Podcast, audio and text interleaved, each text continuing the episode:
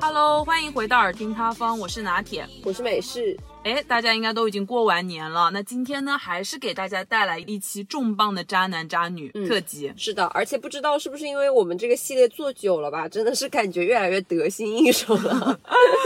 是的，对，但是这期呢比较杂乱吧，对，嗯，不能说都是大瓜吧，只能给大家当当那种下饭小菜的程度。嗯、是。的，但是第二个故事呢，我选择放进来还是有一点私心的，呃，之后会跟大家明说为什么会选择把第二个故事放进来。对对对，因为嗯第二个故事的话，其实还是比较有启示意义。然后呢，放来放去不知道放哪儿，所以就选择放今 天这期这里。放哪儿？好的，那么今天呢，我先给大家带来一个逼王的故事啊。那么这个啊又是逼王的，那我觉得是不是之后可以给大家来一期，就是汇总投票啊，就是哪一哪一期的逼王，大家感觉就是最程度最高，程度最高是吧？最最成功是吧？那么这个逼王呢，我们可以暂且称他为豪门弃少。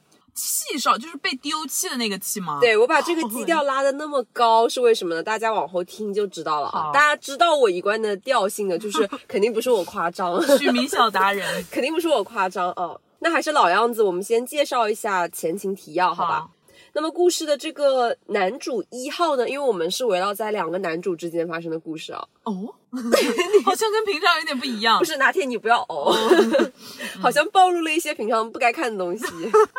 没有了，没有。OK，那故事的男主一号呢，我们这里就简称他为气少吧。嗯，那么气少呢，他是南方人，哦而且他是北美某大学在读，他是哦九五后。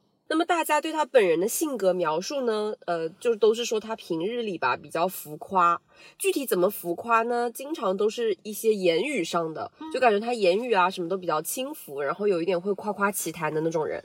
哦，有一点像那种相亲的时候会遇到的那种。不是为什么会扯到相亲啊？没有突然想到，就是他们说相亲可能会遇到很多装逼的人，是那种感觉吗？哎，不知道为什么我想到一期，就是好像是四川卫视还是哪一个电视台啊，就他有一期讲相亲的，然后那个里面里面出了不少的逼王，大家可以去看一下，真的很有意思。我以前都是拿那个当下饭菜的。嗯 OK，那他这个人就是比较不着调吧，反正嗯，气少呢是比较喜欢吹嘘自己的家境的，而且不出意外的话。就是不出意外啊，他平常就很喜欢去参加一些蹦迪活动，哦，明白。嗯，大家就已经对他这个形象有大概初步的对对对，了解了。在脑海里有一个形象了。是的，那么我们下面介绍一下我们的男主二号。嗯，那我们这里就暂且称我们的男二为小鸡好了。小 chicken 的那个鸡吗？是的，小鸡。哦那为什么叫小鸡呢？大家还是大胆去猜测一下。嗯。那么这个小鸡呢，跟气少他他们两个人是同龄的，而且两个人呢也是就读于同一所大学，而且哦两个人还是彼此之间的室友。哦，所以是室友加同学。是的，那我先简短介绍一下他们俩是怎么认识的吧。嗯，小鸡与气少呢是在二一年的时候成为室友的，嗯他们两个人合租了大概一年的时间，后面就彻底闹掰了。哦，而在他们两个合租的期间呢，小鸡也是对大家大吐苦水，嗯他自己觉得是三观尽毁，因为他一度被气少折磨到妻离子散。啊，这么夸张吗？有 是的，嗯嗯。那么小鸡呢和气少是在当地的，就是当那个嗯他北美那边嗯当地的某一个华人的那种二手二手物品交易啊，嗯然后租房的一个平台上面认识的，而且是靠一篇发帖认识的，并且是在小鸡的贴文下面啊，这个气少的留言呢也是显得比较可靠，所以当时哦两个人就靠这个租房的关系认识了。嗯当时气少留言说自己有租一套两房的公寓，嗯而且他正在发帖招一名室友。哦，那正好。对，那么这个小鸡碰巧看完之后呢，而且他去看房了，小鸡觉得不错，就当即交了两千刀的押金，然后搬了进去。嗯嗯，刚开始的话，这个小鸡和气少的接触吧，也不是说很多，嗯因为为什么这个气少他是经常不在家里住的，在家的时候呢，他也只是说会待在他自己的房间里面。而这个小鸡也曾经搭话，嗯去问过这个气少缘由。你知道这气少说什么吗？气少曾神秘的向这个小鸡啊解释过，他说什么呢？他说其实我家是豪门，我跟我爸吵架了才出来租房的。而且像我这种家庭是不能随便见人的，你懂吧？啊，我不懂哎，怎么呢？就是要躲起来，然后不能被别人发现自己的真实。不是，我想，问，所以就是豪门七少也是要在二手交易群发现？对哦。二手钱啊？不是你的管家就是不能帮你找那种豪宅嘛？你就只能在二手交易群发帖。对不起，对不起，是我拙劣了，可能就是但是懂哎。是，但是确实啊，如果你是豪门，你干嘛还需要在二手全直接都买全新的不就行了吗？不是，关键是在上面发那个租房帖，就是气少是需要自己发帖的，是吗？OK，那这个小鸡起初也是像我们一样啊，非常单纯，他就相信了。哦，相信了。嗯，所以两个人虽然在同一个屋檐下吧，然后他们平时因为这个气少不是很少在家嘛，也不知道他平常是有什么秘密活动了，我也不懂。反正平常就很少见面吧。嗯，而且他们基本就是处于有一点像是那种网友的状态，就你知道的，啊，就是一方就是经常不在家，就会错开，然后相当于你那个两人合租的房子里就处于你长时间一个人在，或者他在时候你不在，就那种状态吧，见不到另一个人。是的。那么有一次呢，小鸡的亲戚他是在国内是想做那个白酒的出口生意的哦，然后他联系过小鸡询问意见，嗯，但是这个小鸡呢，他自己本人也是不太懂这一方面，所以他想着说，哎，这个七少啊，家庭应该很富裕吧，对，所以就对这些做生意啊，肯定是会有很深的见解的，确。实，嗯，要是我的话，我也会那么想，对对，然后他就发微信啊，去问了这个七少，呃，就是关于白酒生意出口这一块的，然后这个七少听完呢，也是满口不屑。他直接大言说：“这些都是小买卖而已啦，应该做移民公司的。”那么七少的原话，我给大家就是原文赏析一下。好，嗯，哎呀，不行，都是小买卖，一年也就赚个几百万吧。然后小鸡回复说：“啊，几百万也不少了吧？”七少说：“几百万还多吗？现在你想赚点零花钱，就得做移民留学。”小鸡说：“移民留学这个很赚钱吗？”七少回答说：“这个还行吧，我姐在美国做这个玩儿，一年赚个五千万吧，美金。”天呐 o k 我有被他幸福到，就是我感觉他这个人是真的我吓死了，我以为你说你有被心动到，真的被吓死。嗯，小鸡听完这个金额五千万美金，哎。一年随便赚哎，嗯，这个小鸡听完这个金额也是大为震惊，我也是很震惊啊。对对，虽然说这个小鸡当时有一点将信将疑吧，但是也没有说什么。嗯，他就只是觉得说，可能这个七少真的家境很好，而且家里的人都很有经商的头脑吧。确实，对对对，因为我觉得可能毕竟留学藏龙卧虎嘛，对吧？是的，越越离谱，可能越有可能是真的。对，就就确实。然后后来再有一次，这个七少呢，他过生日组局，嗯。就发了一条朋友圈，然后这个小鸡呢，他出于礼貌，就是很正常，对吧？就在那个他的朋友圈的那条下面评了一个生日快乐，嗯，对对对。然后过了没一会儿，他就收到了这个气少给他的私信，气少呢也是直接甩给了小鸡几张游艇的照片，问小鸡哪个好看。小鸡就是感觉到有一点奇怪吧，可能有点疑惑，然后他去问这个气少缘由，这个气少直接霸气的说：“我爸让我两个亿里面挑个小礼物，我有点纠结。”啊。是真的就是豪门吗？就很有钱。对，然后，嗯，他这个两个人的对话里面，这个七少确实是可以看到他甩了几张游艇的那个选购配置的图片，嗯，然后在那个对话框里啊，然后呢，这个小鸡啊，他觉得两个亿太过于昂贵了，不好给意见。对，这个小鸡倒还挺谨慎的，我说。然后这个七少呢，只是表示这些都是小意思，对他家来说，这些钱不过九牛一毛。天呐，就有两个亿也是九牛一毛。他甚至来喽，他甚至来喽。他下面大放厥词，你猜他要怎么怎么说了？他是说家里就是有十几个亿吗？发挥你的想象，嗯，格局呢？十几个亿 格局呢？不知道为什么做这期节目，我自己本人也飘。那我我想他可能会说，就家里有几百个亿这样子的话吗？哎，怪不得你吹不出来，你什么格局啊？对，我真的发现，哎，就是所以我很相信他，因为他能吹得出来，就一般人还吹不出。是的，我要说了啊，他说这点钱算什么呀？我家资产三万个亿美金。小鸡回答说：“多少兄弟？三万亿。”然后七少说：“对呀，太古里就是我家的，我家在北京前门大街附近还买了两条街，这什么概念啊？太古里都是他家的。天呐，不是要我说特朗普都是你姐送出去留学的吗？天呐，那我真的吹不出来。刚刚他竟然直接说三啊多少？三三万个亿。三万个亿。耶，所以我说，我想让大家原文赏析一下七少的原话，我也是很难编出这种口气的口吻，我编都不敢编。真的。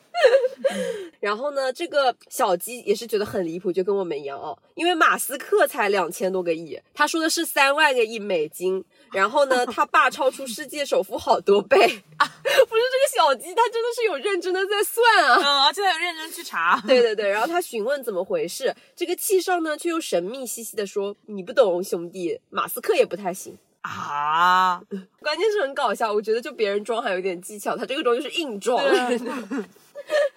对小鸡说：“不是吧，兄弟，世界首富马斯克好像资产才两千多亿啊。”气少说：“这是你不懂了。”小鸡说：“啊，网上能查到的啊。嗯嗯气少说：“哎，那只不过是推出来迷惑你们普通人的。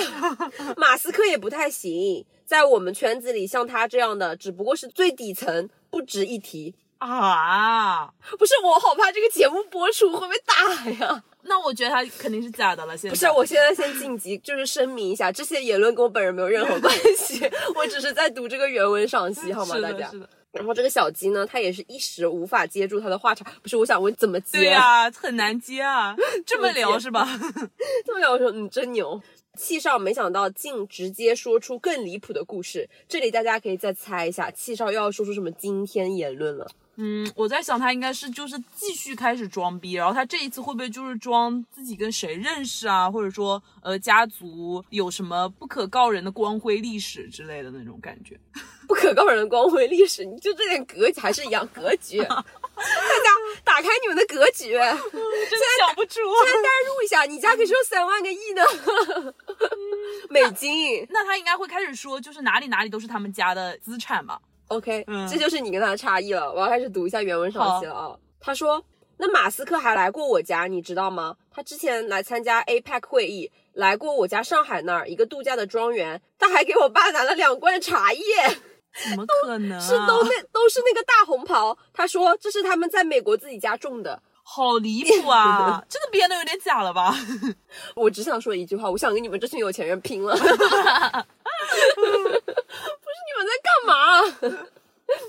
小鸡听完呢，也是一整个无语住了。他这时也意识到了，这个气少是真的很爱吹牛。对对，不是你才意识到，我早就意识到了。但他想着两个人只是室友关系，而且交集也不是很多，反正他这么吹也不影响自己的生活。他就没有放在心上，嗯，但是没有想到这一举动竟然成为他的噩梦前奏。OK，那么下面就正式进入我们的主线之第二趴：豪门弃少夜偷肯德基。怎么呢？豪门气少突然开始偷东西？因为这个小鸡啊，我给大家再提一嘴，为什么叫它小鸡呢？是因为它平时很喜欢吃肯德基。原来如此，这里也 call back，你这个取名真的是没有什么技术含量。那你取啊。OK，我正式宣布，下次取名这项任务移交给拿铁老师啊。这个小鸡呢，它平常是很喜欢吃肯德基的，嗯而且它习惯啊，在晚上回家之前呢，就先把肯德基点好外卖，然后让 Uber 按门铃上楼放在家门口，这样子的话，他到家就正好可以吃上了。呃，虽然跟我在国内的操作有点像，但是怎么到国外去还吃肯德基啊？不是你在看不起谁啊？你是飘了是吧？你也三万多亿的资产啊。OK，那有一天呢，这个小鸡到家，发现本该挂在他门口的肯德基却不见了，然后他便询问这个气少有没有看到。气少呢也是直接矢口否认道：“像我们这种家庭是不吃那些垃圾食品的。”我不信。并且除此以外，他更是对这个小鸡进行了一番好言相劝，说肯德基是垃圾食品，让小鸡也少吃点。我想说，你人他妈还怪好的嘞。那我下面再给大家进行一下原文赏析，请听题。小鸡询问这个七少，他说：“兄弟，你有看到我点的肯德基了吗？”七少说：“没有啊，怎么了？”小鸡说：“找不到了，我想问问你看见没？”七少说：“不知道啊，我就从来没吃过肯德基。” 我看你哈喇子都要流出来了。小鸡说：“啊，你肯德基都没吃过？”太相信了小鸡此时不知道自己即将面临什么。然后这个七少说：“你要知道，像我们这种家庭是不吃那些垃圾食品的，你也少吃点吧。”然后小鸡只能无语道：“他说好吧，那我再找找。”既然这样，小鸡也是没有多想啊。他觉得嗯肯定是肯德基放在门口被别人偷走了，嗯反正金额也不大，便重新点了一份。他是真爱吃，不是我看小鸡更像是豪门气少啊，嗯就是肯德基就再点一份啊。但随着时间的推进，小鸡丢肯德基的频率呢，它也是越来越高了。啊，甚至出现点三次肯德基，有两次都丢了的情况。不是你丢了就不要再点了，你 么样啊，小鸡？而且他每次都还要就是还没回家就先点起来，你就不能你先回来你再点吗？不是，你就蹲在那个门口点啊，呀你就蹲在那儿点。不是我们这个受害者有罪论吧？不能说肯德基开玩就笑了剥夺剥夺他点肯德基的权利。肯门肯门信徒，但是因为他们那个公寓的走廊是没有监控的啊，所以这个小鸡呢，它也是没有什么办法。嗯肯德基侠是吧？嗯嗯 直到有一天，吊诡的事情就来了。嗯，小鸡回家快要到楼下的时候呢，他远远就看到气少拿着一袋肯德基出去了。他上楼一看，哎，自己刚点的肯德基果然又丢了。哦，嗯，你哦，要顺走了呀，对，直到这个时候呢，小鸡也是直接感觉到忍无可忍了，他就直接质问这个气少为什么要偷自己的肯德基。而你猜气少说了什么？就是否认否认还是 OK，你就这点格局。七少说：“啊，是我拿的，你也知道，我们平时在家吃不到这个。”小鸡说：“啊？那你吃不到，你拿我肯德基干什么呀？而且不止一次了吧？”OK，惊人的就来了。七少说，这个气少说：“之前我就拿过一次呀，我们圈子里都没吃过，我上流社会的朋友们尝了，说好吃。我看今天家里有，就拿着给他们分享了一下。” 我的天哪！他直接大言不惭的承认，之前他拿过，只是因为他们上流圈子的朋友都没有吃过，我不相信，我不相信，不是，那人家思聪还天天吃地摊呢，我就说啊，不可能。你搁那装什么啊？我真服了。小鸡呢，当时也是觉得自己都被气笑了，于是他就询问这个气少爱吃为什么不自己点。对，对对，嗯，这个气少呢又霸气侧漏的回应道 嗯，：“Uber 是我家对手公司的，我不想给他们涨业绩。哇，倒也还有几分道理，对吧？怎 么这么搞笑啊？”小鸡只好回应道：“说好好好，下次还是麻烦你们自己点吧，我也爱吃肯德基，谢谢。”肯门信徒，谦虚，很卑微啊！不是，关键是人家把你肯德基拿走了，他竟然说我也爱吃肯德基，谢谢，麻烦你们下次自己点吧。那么这个小鸡呢，对这个气少也是彻底无语了。他想的就是说，哎呀，房子到期了，就赶紧搬走算了、啊，就没有撕破脸。但没有想到后面发生的事情让小鸡直呼，这是他做过最后悔的决定。啊，至此，那么故事来到了我们的第三趴。嗯，一个月之后呢，小鸡的女朋友从另一所大学毕业了 Oh no 他就直接住进了这个。Oh no！啊，他住进来了，他就直，接住进了这个小鸡的家里，准备等这个小鸡的房子到期之后呢，两个人再重新找房子。而他的女友刚毕业啊，也还没有找到工作嘛，所以就天天待在家里。哦，嗯，但是哦，自从这个小鸡的女友住进来了之后，这个小鸡就发现气少在家里的时间开始变多了。有一次，小鸡上课忘记带电脑了，他回家去取的时候，竟然看到气少和自己的女朋友有说有笑的在沙发上看电视。要知道，这个气少以前前情提要 callback，他以前只是待在自己的房间里面，从未出来看过电视的。哇小鸡呢，当时也是很生气，嗯，奈何他上课已经要来不及了，所以他不好发作。不好发火，不是这个小鸡他真的是、总是在在意一些奇怪的点，虽然上课也很重要，，所以他当即就没有发作，然后他便发信息告诫他的女友说不要和气少接触的那么频繁，却被他女友嘲讽到说你是不是看人家有钱觉得自卑了？啊，这女朋友怎么这样讲话？我给他提供一个新的思路啊，你说他可不可以直接到气少那里说一口价，你以后的肯德基我都包了，离开我的女友。嗯 OK，那么下面还是给大家进行一下原文赏析，注意了要考的。好，小鸡跟他女友说：“你能不能别总是和他接触？”他女友说：“哪有总跟他接触啊？”小鸡说：“那我刚才回去，你俩在沙发上干什么呢？”他女朋友就回说：“就只是看个电视呀。”然后小鸡说：“看电视就有说有笑的。” 他女友直接说：“问号，你是不是看气少有钱觉得自卑啊然后小鸡怎么说？？”小鸡说：“我不想跟你吵架，反正以后注意一下，好不好，宝宝？”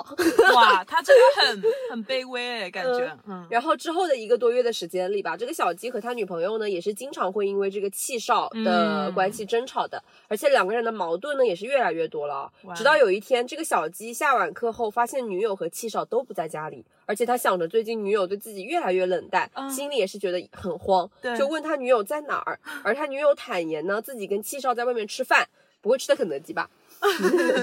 晚上还要一起去蹦迪，小鸡很生气，让他女友赶快回来。没想到他女朋友竟然直接提出分手，说我们分手吧，我跟你室友在一起了。啊，不是，但是我觉得要我说，这是目前为止最没有悬念的一期了吧？对，就是他竟然直接就这样说出来了。对，而且这个小鸡觉得女友是被气少的花言巧语和吹出来的家境给欺骗了，所以他就苦口婆心的想挽留他的女朋友嘛。嗯甚至他还在万不得已之下说出了气少偷肯德基的事情。这到底为什么要？这是什么筹码吗？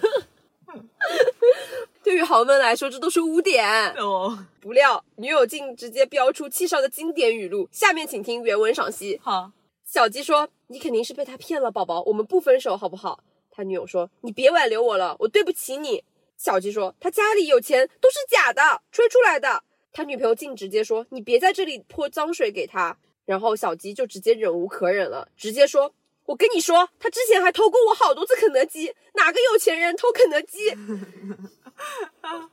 他女友说：“我跟你说，七少家资产三万个亿美金，你可别出去乱讲。”不是，我想说，你们都正常吗？你们啊 就逮着这三万个亿就一直说，后不是，关于他加美金。女友他真的相信哎、嗯，小鸡还不死心，所以他就询问他女友到底有没有跟七少发生什么，并劝他要冷静。没有想到女友竟坦白二人刚 DUI 过，并在追问下表示还是在小鸡的床上 DUI 的。啊，他女朋友怎么一下一股脑的全部都说出来了？不是不是，关键是你们的点都很奇怪。不是，我想问啊，这个小鸡，你到这个情况下，你还要仔细追问那么多细节干什么？这不是肯定的吗？还不赶紧点个鸡米花，先冷静一下。你也有病。小鸡呢也是直接觉得气炸了啊，他就找到这个气少呢去质问他为什么要 DUI 自己的女友，我只是要一个解他释。他真的很在意这些细节。他没有想到气少金还是直接一副居高临下的样子，大言不惭的说：“哼，我是看得起你才 DUI 你女友。啊，”他是这么说的。兄弟，你冷静点。一般人女朋友我都不 D O I 呢，我那是看得起你才 D O I 的你女朋友，没必要，兄弟，你审美还行。天呐，这很过分哎！对啊，小吉也是当即就破防了，对着这个气少直接破口大骂，并且连夜收拾了自己的行李，搬到了朋友家去暂住，而且同时在寻找一些新的房子。那么我觉得故事到这里就结束了啊。于平人拿铁，你先点评一下吧。虽然我先说一句啊，我先说一句，我很想扪心的问一下，嗯我只有一个灵魂深处的问题想要拷问这个小鸡，什么？为什么他们那片有肯德基？我在那里的时候，我只能点到麦当劳。他肯德基到底在哪里点呢？你是啊不是你不是我想问你有点到过肯德基吗？有啊，Uber 上就有的。不是为什么我只能点到 Popeyes 和那个麦当劳啊？我也想吃肯德基。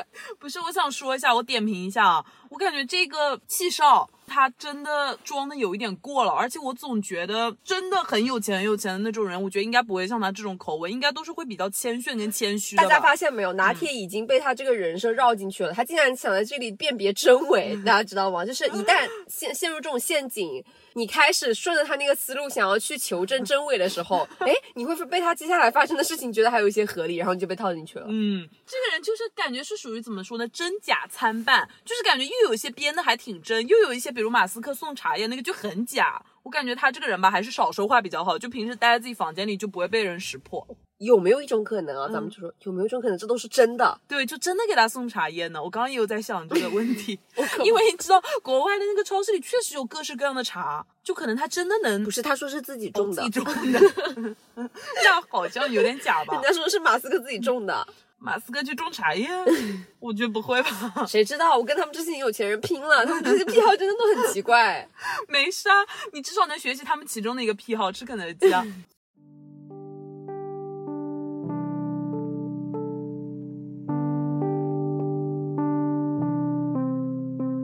那么这个第二趴呢，我觉得不能说是故事吧，嗯是我上半年的时候一直在持续关注的一个新闻，但是后面我就没有继续跟进了。嗯我的私心想把它放在这一期的主要原因呢，是因为我想让就是很多呃没有看到这个新闻的女孩子吧，一定要提高自己的警惕，特别是自己一个人独自出去旅游啊、住店的时候，一定要保护好自己的人身安全。因为我觉得后面的这个新闻，我要说的这个新闻啊，好像在之前有一段刚刚爆出来的时间里面，热度有被压下去。应该是去年下半年末的时候。是的，是的，嗯那么我们在下面啊，只是给大家做一个新闻梳理。如果大家想知道这个新闻的详情的话，我相信聪明的大家一定可以自行搜索到的。嗯这个新闻呢，就是悉尼大学中国女留学生在马尔代夫旅游遭度假村管家性侵一案，酒店至今都没有道歉。对，那接下来呢，就会由我来讲述一下它这一个整个故事啊。然后我们的基调呢，也是从前面的爆笑，然后直接到了一个比较阴郁的一个氛围当中，大家可以调整一下。可是我们两个人节目真的很像坐过山车，大家真的超值哦！我跟你们讲，好的，那我们就简称这一个悉尼大学女留学生叫她外小姐吧。然后我就从这个受害者外小姐的自述开始说起，我就直接用第一人称说了。我是一名悉尼大学的在校生，六号到达马尔代夫和自由潜水教练带领的一行人来潜水。我的机票是十号行程结束后回中国，但行程期间临时决定想多待几晚，所以选择了马尔代夫丽思卡尔顿酒店。嗯，我觉得这个酒店大家应该都有所耳闻，其实算是比较高档是的，是的，那种了。是的，嗯而且这个酒店它的服务特别好，它是有那种一对一的，就是管家。嗯，嗯是的。我认为，尽管是自己出行，这个酒店的私密性和安全性是可以百分之一百放心的。是的，所以呢，十号下午我没有按时起飞，在酒店发来的邮件引导下，在机场的第九柜台与酒店的船碰面。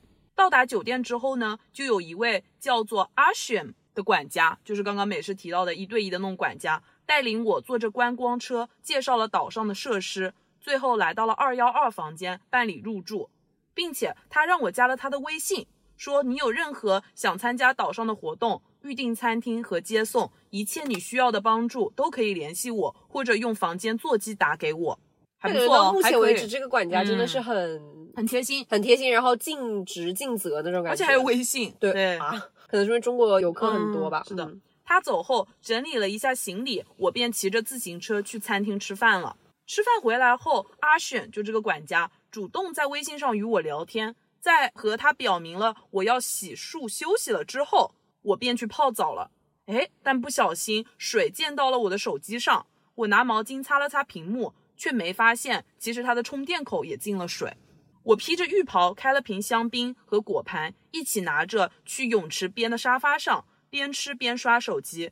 但是我并没有注意到，此时远处的自行车道上，管家阿选在看着我的一举一动。真的好可怕！我天呐，我看这里的时候，我都毛骨都要耸起来了。我的手机也快没电了，也有些困了，所以我就把手机充上了电，盖着浴袍就在外面的沙发上睡着了。凌晨的时候下起了雨，我被雨淋醒了，就把推拉门关上，进屋子里，在床上睡觉了。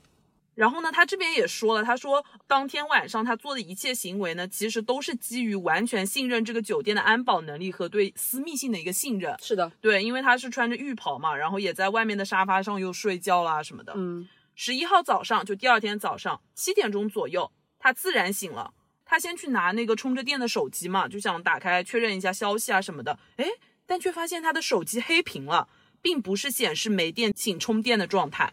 然后呢，这个外小姐她说，我意识到大概率是昨晚水进了充电口又充电的原因，嗯，所以她就把手机放到外面的沙发上通风晒太阳，希望可以开机。可是等到了八点钟左右，还是打不开。就手机坏了。嗯嗯我打电话给前台说手机开不了机了，我需要联系家人，有没有备用机可以让我使用一下？前台说工作人员一会儿会来帮你看一下手机的情况，可是一直都没有人来，所以呢我又打了电话催促，前台说稍等啊，工作人员在来的路上了。好，到后面工作人员终于来了。工作人员到了之后呢，尝试长按了几次开机键，但还是打不开。然后呢，工作人员就跟他说，九点半左右 IT 人员会上班，到时候他们再来试试。嗯，哎，可一直到了九点四十分左右，IT 人员也没有来。然后他再次打电话给前台，他们就说 IT 人员说修不了手机，没办法，他们不是专业修手机的，酒店也没有备用的可以让我用。如果我真的很需要的话，他们可以去帮我买一个手机。然后我就说，那你请帮我联系一下我的管家，呃，我想用管家的手机联系到我的家人订回去的机票。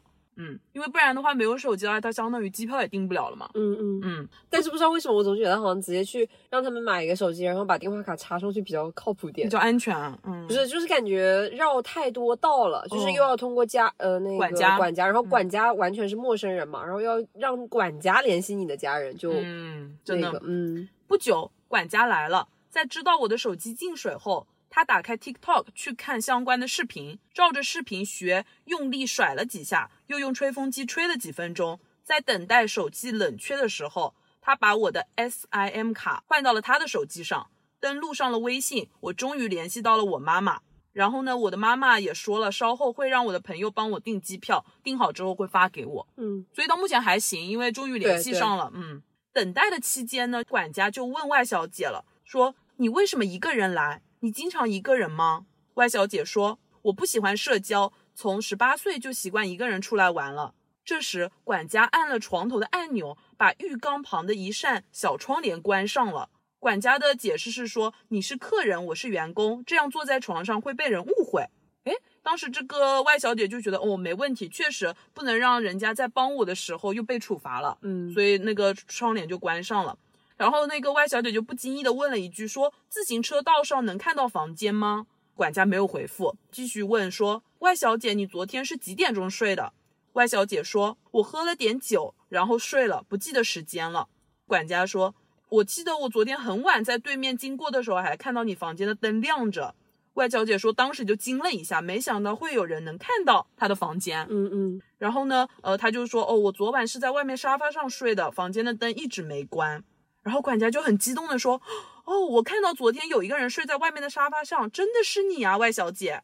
这时候外小姐说她的脑子当时很乱，对，因为我嗯觉得、查一下啊，就是我觉得到这里的时候，其实这个管家总感觉他是一直在试探，一直就是他嗯想要靠这些套话来套出那个既定的事实，就是他是一个人出来的。对，这样子方便他后续什么那种下手，你知道吧？嗯就我觉得这管家一直在求证说他是不是一个人来的，然后中途他的那个房间还有没有有人有人进去什么的，所以我觉得就不知道为什么就总给我一种很像是大家坐那种出租车呀什么的，嗯就不包括是那种司机真的很热情啊，然后你出去旅游，然后司机什么很热情啊，跟你套话呀什么的，嗯这个排除这种情况。但是我就是觉得有一些司机他就是会问你一些，就是像查户口一样的，大家有遇到过吗？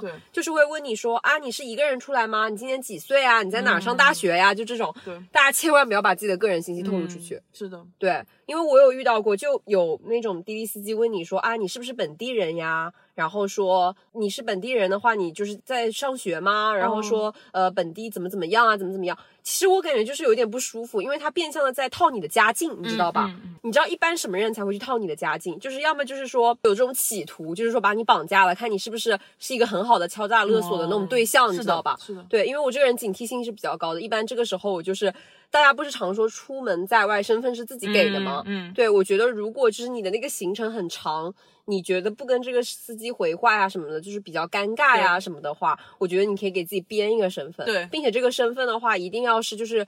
这么说好吗？就是可以说，哎，比如说你家里有人，呃，在从事这种哦警察呀、什么这种方面的这种，你知道吧？就是让他有一种吓到呗，威慑力的那种感觉，嗯你知道吧？在至少在这个法律层面上啊，就是让他不要觉得说他可以干出一些什么事情。当然，这个不是说我们去恶意揣测别人什么的。我也说了，就是前面他可能是真的很热情什么的，但是他热不热情跟你的安全没有什么直接的关系。他热情归他热情的，是就是你一定要保护好你自己的安全，就是不要随便把自己的个人信息就很快的套给别人。因为我觉得这个怪小姐的话，她怎么说，就是她自己可能也是一直从小在外面独立性比较强嘛，她可能也没有想到说。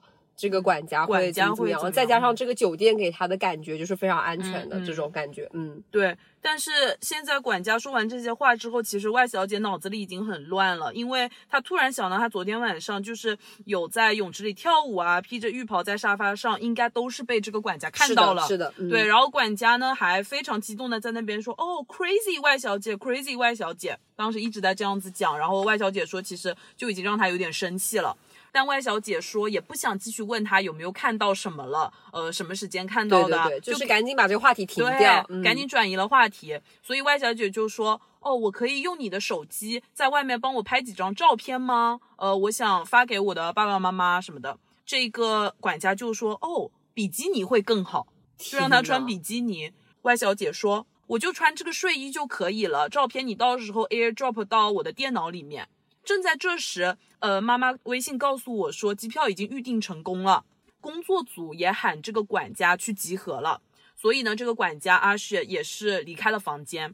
没一会儿呢，座机又响了，是管家那个阿雪。外小姐接起电话之后，管家就对她说：“呃，妈妈和你说话了，因为她不是把她自己的手机带走了嘛，微信还登在那个手机里面。”嗯，外小姐就说：“哦，我妈妈说什么？”管家就说：“一会儿来你的房间，来你的房间之后我告诉你。”嗯，对，嗯所以就是想找一个借口吧，可能也是就想再次去他的房间嘛。对，我觉得这个外小姐是非常信任这个管家的，因为感觉好像她没有跟酒店方直接去联系，就一直在找这个管家。虽然，但是这个酒店提供这个一对一的管家服务，这个管家他就是干这些工作的。嗯但是我觉得本质的原因就出在这个酒店压根就没有做好这个员工的培训。嗯，你有没有觉得？对就这个员工的培训，真的是对于他们这种高端的酒店来说，真的是本来不应该出差错的一环。但是不知道为什么是东南亚的问题嘛，就感觉他们那边这种酒店去入住，但是他们的那个员工培训做的也是很烂，就是素质有很大的差异，我感觉。对，就酒店好归酒店好，对，嗯但是他们的员工培训真的不行，我感觉。是的。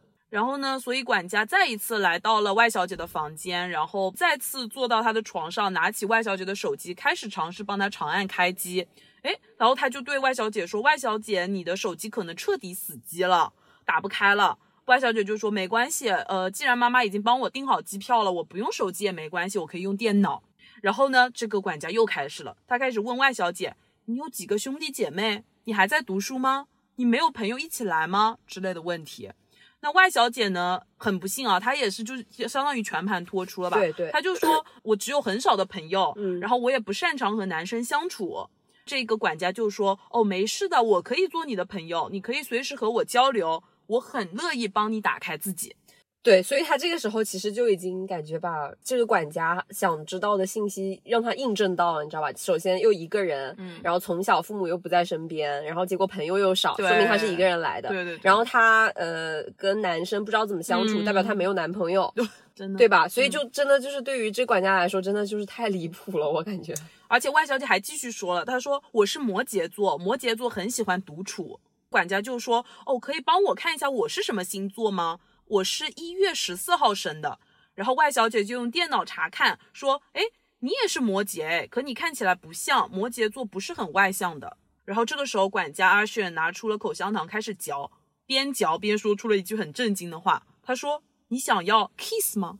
我想揍你，嗯，然后这个外小姐就说不了，我不喜欢肢体接触。当时脑袋里一片空白，瞬间忘记了肢体接触该用英文怎么说，所以赶紧就拿电脑翻译好了之后，直接拿给他看。管家就继续说：“外小姐，我是你的朋友，我在帮助你打开自己，你要放松。”这时候他就把脑袋凑过来，用手按着我的脑袋，并且管家的嘴巴也靠了过来，碰到了我的嘴巴，我的嘴巴紧闭。管家说：“外小姐，你需要从你的嘴巴开始打开自己。Sex 不是羞耻的。”外小姐就说：“ 我是中国人，我没有那么开放。”管家继续追问说：“你只喜欢中国男孩吗？”不是，我想我想说，这嗯不是中国人不中国人的问题，就外国人你也不能这样子呀。对啊，真的。就是没有被同意之前，你怎么能对呀、这个这个东西是尊重的问题吧？嗯对女孩子，这个跟哪个国家的文化，我觉得都没有什么关系的。而且女生已经说了 no 了，对吧？对呀、嗯，管家说：“你只喜欢中国男孩吗？”外小姐说：“是的。”他又问为什么？外小姐说：“因为文化，我只喜欢中国人面孔说中文的。”然后这个管家一脸疑惑的说：“可是你在悉尼读书啊？”那外小姐就说：“在澳洲，我的圈子还是华人，你的工作群已经在叫你了。”这个管家也是不紧不慢的对着他自己身上的那个话筒说了一些什么话之后，就说：“外小姐，你这样子做的话，你慢慢会变成同性恋的。”外小姐的话也是，嗯，怎么说借口吧，就是说，也许我真的是同性恋，哦，她可能就找了个借口吧，不想让他再继续问啊什么的。而且很糟糕的是，那个时候外小姐因为穿着睡衣，并没有穿裤子，这个管家的手一下子就伸过来了，一边说我在帮你，就一边开始摸了。这个外小姐说 “No, stop”，但是呢，管家就开始用他的舌头尝试打开外小姐的嘴巴，边打开边说不要想你的文化，放松，我会像一个绅士。我好像把他揍死啊！不知道为什么。继续了，特别恶心啊！继续可能会呃需要逼掉啊什么的。管家阿胜呢，把外小姐抵在床头，开始触碰她的下面。当时的外小姐懵了，僵住了。这个管家起身把她的裤子脱掉，他用手抵着外小姐的头，把她的身放在外小姐的嘴巴里，深 了两下，在外小姐呕的时候扑上来，强制要与他发生关系。读不下去了，真的读不下去了。所以我觉得对于嗯受害者来说，把这个写出来真的是需要很大很大的勇气。很艰难，我觉得很艰难，嗯但是我觉得，嗯，这样子的事情就是应该被更多的女生看到，因为只有这样子，我觉得才可以让大家引起警醒，而不是说这个热度一味的被压下去。嗯，这样子还没有结束，这个管家还是继续又试图了两次，就是想要进入，但是两次都没有成功。外小姐也开始往后去躲，并且用双手推开他。管家继续拽着外小姐的腿扯过去，用手指开始，然后外小姐呢不停的大声的在喊 stop stop，然后管家最后终于是下了床，站在地上，继续拉着腿，又想把她扯过去的时候，外小姐就坚持说，呃，我要用手机，边说我要用手机，边往后窜，拿被子裹住了自己的整个身体吧，然后又拿起浴袍，又试图穿上去。外小姐就对这个管家说：“朋友要传照片给我，我需要打电话给我的朋友。”这个时候，管家站在床边，竟然又说了一句很可怕的话。他说：“外小姐，我可以边摸你的 出来吗？”这个外小姐就说：“No，你不可以。”然后正在这个管家自己在旁边自己在那里弄的时候啊，外小姐打电话给了朋友，就是当地的一个潜水教练，她试图想要去找他寻求帮助嘛。然后呢，终于朋友接通了电话，也告诉了外小姐她的邮箱。外小姐赶紧拿了自己的电脑，然后开始用电脑编辑邮件，然后告诉这个潜水教练发生了什么事情，求助邮件吧，算是。呃，原文是这样子的：教练，我不知道这算什么，我手机昨晚进水了，然后今天发现打不开了，我现在只能用电脑、用邮件联系。我的那个管家今早来帮我看一下手机，还是打不开。他就在我的房间和我聊天，为什么自己来？聊着聊着聊到我的成长经历，他说我需要打开自己，他说他要帮助我，然后他就开始吃口香糖。他说你要 kiss 吗？我说 no，我不喜欢。然后他就说让我放松，不然我会慢慢变成同性恋。他就把裤子脱了，说让我帮他 出来。我说我不能，我不行，我就赶紧拿电脑，说我要用电脑。然后我刚刚打电话要到了你的邮箱，然后他就在后面 自己把精 到我的浴袍、床单和电脑上了，怎么办？我现在去前台举报他吗？还是怎么样？呃，相当于就像刚刚邮件里提到的一样，这个管家是对着这个外小姐的电脑屏幕了，包括浴袍的左手袖子上也有。完了之后呢，随后这个管家就去卫生间拿了毛巾擦掉了屏幕上的液体，擦完的毛巾也扔在了床上。此时呢，他的工作犬也是一直在喊他过去。然后这个管家就对外小姐说：“外小姐，看来你还是需要时间才能打开自己。”说完便走了。等管家离开之后呢，外小姐去卫生间漱口，也发送了邮件给朋友，并且搜索了警察局的电话。但是呢，外小姐却发现用房间的座机打不通这个报警的电话，所以呢，外小姐她就捧着屏幕上都是液体的电脑，出去后遇到了一个女房管，这个女房管应该也是酒店的，她正载着一家人观光。外小姐就问这个女房管说：“可以载我去前台吗？”然后这个女房管就说：“酒店没有前台。”外小姐就对她说：“我要报警，这个电脑屏幕上是我管家的液体。”大概是怕对车上的客人听到之后产生不好的影响吧。这个女管家就说：“哦，我现在赶紧通知经理。”外小姐就开始往房间走，路上又遇到了另外一个员工。外小姐再次对这个员工说：“我要报警，我的管家在我的房间里了液体。”然后这个员工呢，算是比较好心吧，带她回了房间。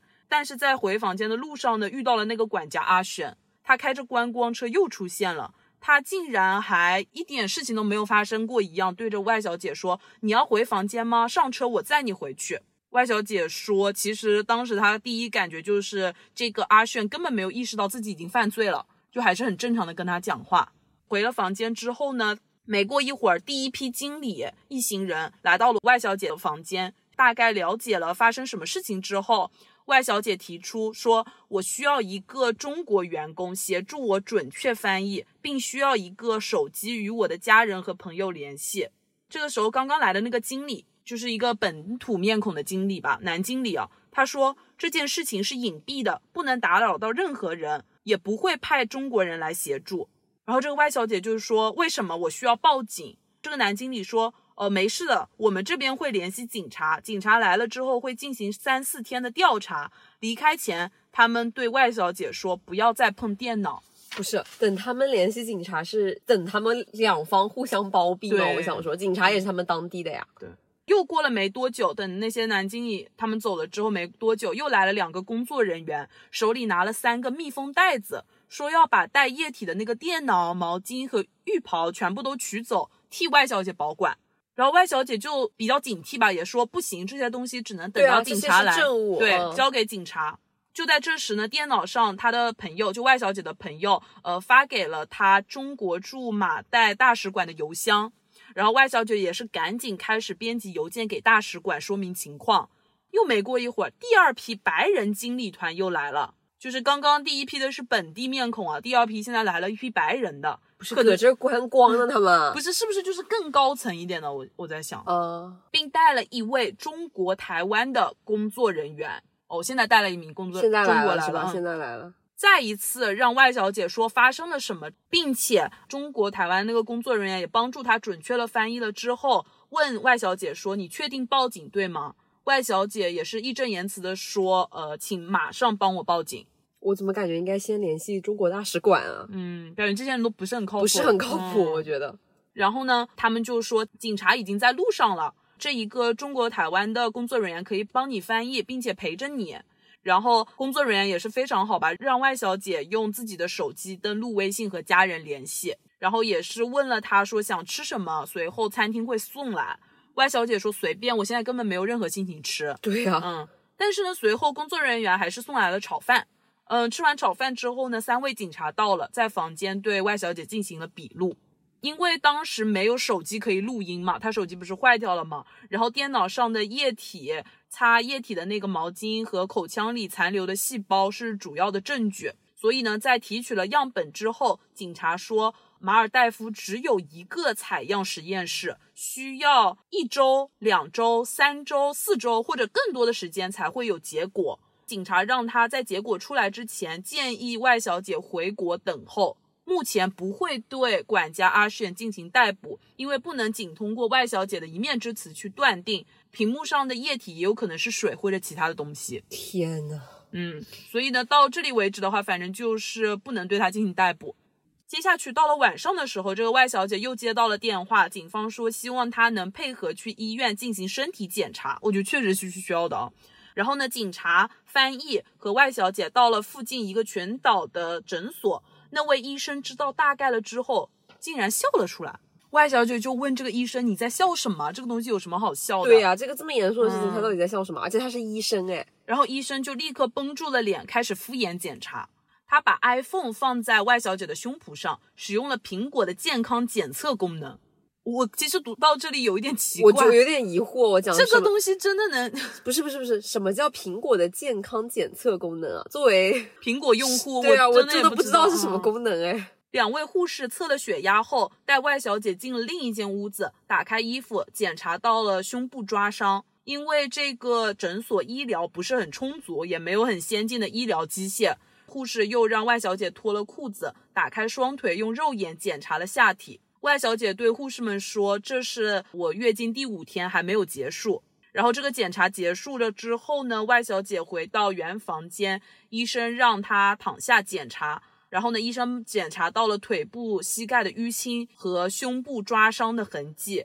然后医生开始在图纸上圈出，做下记录，就感觉确实比较简陋。就何止是简陋啊！我觉得这个是在过家家吗？他们是在、嗯还苹果就是 iPhone 那个健康检查，而且什么概念啊？连正经的医疗设备都没有，全部都是肉眼肉眼看的还要用图纸做，自己用手来做，就很没有权威性啊！我感觉嗯那不是随便他们编吗？对然后外小姐从医院回到酒店后，在下船的时候遇到了第三位男负责人，男负责人对外小姐说，这件事情已经涉及到了刑事案件，现在是外小姐、警方和管家之间的事情。而且虽然说这个管家阿炫是酒店的员工，但是他的个人行为不代表酒店，酒店已经把阿炫开除了。点中点了，又又又又已经把他开除了，是吧？对，就感觉酒店方表示呢，跟我们没无关了，没关系嗯没关系嗯了。嗯，酒店方也表示不会再安排外小姐的住宿。然后呢，对外小姐说，你在等待这个实验室报告出来之前呢，希望外小姐自行安排住宿。所以这个酒店方甚至还以为这个外小姐在敲诈他们，呃，哦，就是免费住宿？免费住宿是吧？嗯，十二号，接下去到了十二号。十二号早上八点，那位中国台湾翻译来到了外小姐的房间，他教给了外小姐妈妈如何去使用那个 FaceTime，这样子外小姐就可以和妈妈随时联络，并且呢，他也是帮助外小姐拨通了中国国际领事保护的电话。那我感觉这个人还不错。领事中心将外小姐的遭遇报告给了大使馆，大使馆随后联系到了酒店方，表示会跟踪进展。十点左右，那位本土的男经理，就是最最开始的那个男经理，送来了笔录的复印版和身体检查的单据，说希望外小姐尽快订好机票，他们可以安排船只送外小姐去机场。然后呢，下午的时候，妈妈对外小姐说，律师建议她先回到悉尼，确保安全，不要再待在那里了。是的，嗯我感觉那个地方真的，嗯，于是赶紧定下了十三号下午的航班，随后将航班的机票信息发给了翻译，然后也是传达给了外小姐。所以呢，十三号上午，外小姐就乘坐上了去往机场的船。上船前，那位白人女经理，白人女经理是第二位，嗯第二位哦，白人女经理留下了外小姐的电话与邮箱和外小姐妈妈的电话。在外小姐离岛前，酒店负责人和经理却至始至终没有一句正式的、诚恳的道歉。嗯，所以相当于酒店方是推诿还在推诿对，然后也不道歉。酒店 方最吊诡的，他不是说那个是就是他的那个管家个人的行为，跟这个酒店 没有关系，不是。但是问题是他在你酒店就职期间，他是你的员工呀。嗯，而且你说是不是他们觉得这个事情好像没什么？因为像那个医生不是还笑了吗？还笑所以，了一下。所以我嗯说这种就是贫穷的国家，它贫穷不是没有理由的，嗯你知道吧？就是它这方面都没有发展起来，它这个东西它是有理由的。嗯而且他当时不是说他们那个地方就是马代只有一个地方送检吗？嗯就只有一个机构。他说是需要一周、两周、三周，结果大使馆一联系，当下就送来了。嗯，对，真的。就他那个身体调查报告纸质版本的，他不是当即就送来了吗？嗯在联系完那个使馆之后，对，故事线其实到这边就基本结束了。然后后续呢，就是这位外小姐，她是在外网那个推特上面发布了很多这个相关的信息吧。马代的媒体和当地的一些好心人呢，也都在帮助跟进这件事情，然后也打电话去到警察局，也是希望加快对这个事情了解的一个进程吧。但是呢，这个女生也说，感觉好像一直在拖，就是在拖对，就是一直嗯在拖，就是说一些推诿的紧要的嗯推诿的话，就是说哦，我们会赶快，我们会赶快什么的。所以呢，他最后还是去求助了这个大使馆吧。最后，中国驻马代的领事馆也是在接到了这个外小姐的求助信之后呢，回信称他们已经向酒店、马代旅游局和警方施压，马代方向大使馆承诺将催促警方认真调查此案。嗯，对，然后呢，也是给外小姐回信了。呃，我可以读一下这个信的原文。外小姐你好，接到了你的报案后，我馆就立即联系了酒店总经理、旅游部副部长和负责此案的警察，要求他们严肃对待中国公民的报案，认真查明真相。以上三方均表示很重视此案，将督促警方认真调查。我馆也希望你能积极配合当地警方的调查。所以基本上这个事情就到这边。但是关于这个管家后续的情况，是不是还没有出来？就是他到底有没有被逮捕啊？然后受到一些制裁什么的？我都完全都查不到哎，就是我昨天有试图在网上找一些后续的信息，对，，就是我也就是完想跟全没有进这个后续，嗯那个管家到底有没有被逮捕？嗯，到目前为止应该是没有，不然的话网上不会一点消息都没有。所以不觉得很吓人吗？嗯如果他没有被逮捕，他只是被这个酒店查不知道，他甚至都不知道有没有真的被开除。对，他很有可能还在那个地方，嗯就是开着那个观光车，在那个地方寻找下一个就是独自去旅行的那个女性。因为你知道，他这个事件已经上升到这个程度了，但是他还没有受到相应的制裁。对是的对于他来说，这件事情就根本不是事情。嗯，如果他真的被开除了，他都没有就是受到这种制裁的话，他有可能换一个高端酒店，他继续这样子的行为，嗯，对吧？对，所以我感觉我们女生在外的话，一定要多一个心眼吧。对，因为我觉得女嗯生独自去旅游都完全没有问题，因对为我觉得都是女生的权利，是的嗯我觉得是完全可以的。而且一个女生独自去旅游去享受生活是一件很好的事情，对，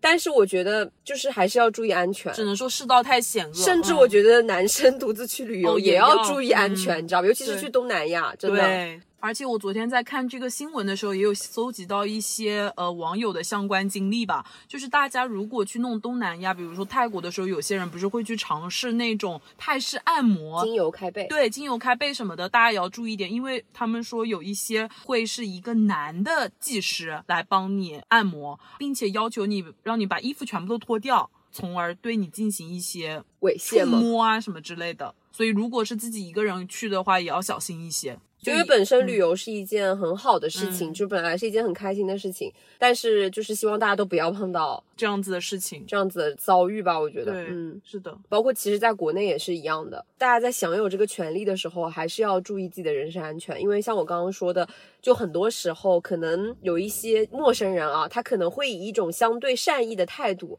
来询问一些你的哦相关的个人信息，来套你的话。嗯但是在你看来，他可能是呃很有善意的，然后没有这方面的意识的朋友，他可能甚至觉得说，哎呀，我这样子去恶意的揣测来向我问话的这样带有善意的一个陌生人，是不是我自己怎么怎么样？嗯但是我真的很想说，对于你自己安全前提的一个考虑，你把人往坏了想，嗯其实对你自己来说没有什么坏处的。是的，是的，对你把它往坏了想是没有关系的。嗯，岔开说一下，就是有一次也是相当于在我们高中阶段吧，就我跟拿铁，呃，还有我们另一个友人，我们当时是三个女生，其实相对于一个人出去旅游的话，还是更安全一些嗯了。但是我们当时是三个女生，然后我们一块儿去国内的某一个古迹，对古迹风景古迹去旅游啊。然后当时呢也是比较晚了，就是相当于晚上可能呃，十点十一点了，对，嗯就是那个时间段左右了。对，然后我们三个当时呢是在回酒店的那个路上，然后我们就有发现被别人尾随了。嗯，被一一名男子，被一名男子嗯尾随，真的是很吓人。当时，然后我们当时三个回到酒店之后，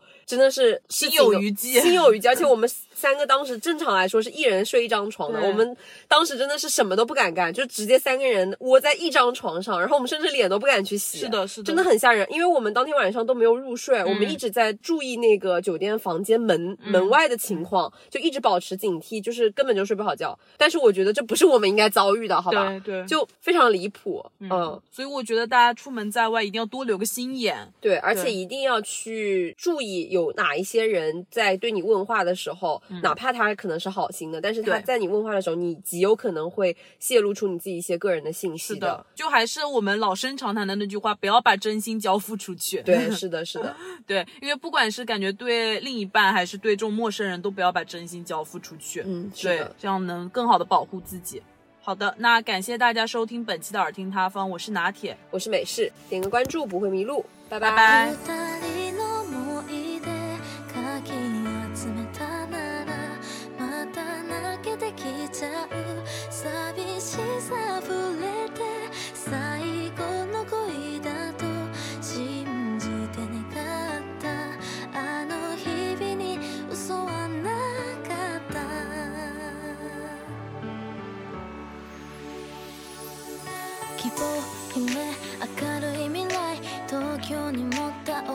きな期待だけど現実は甘くなくてオチは見つめ深く思い詰めてたそんな時にあなたと出会っていつもあなたに助けられてバイトが楽しみになって実はシフトかぶるように狙ってたスタンプ使いが妙にうまくてお化けも虫も受け付けなくてくしゃくしゃの笑顔が可愛くて眠れない夜は君のせい気持ち今すぐに伝えたいけどバレたくないどうしたらいいの？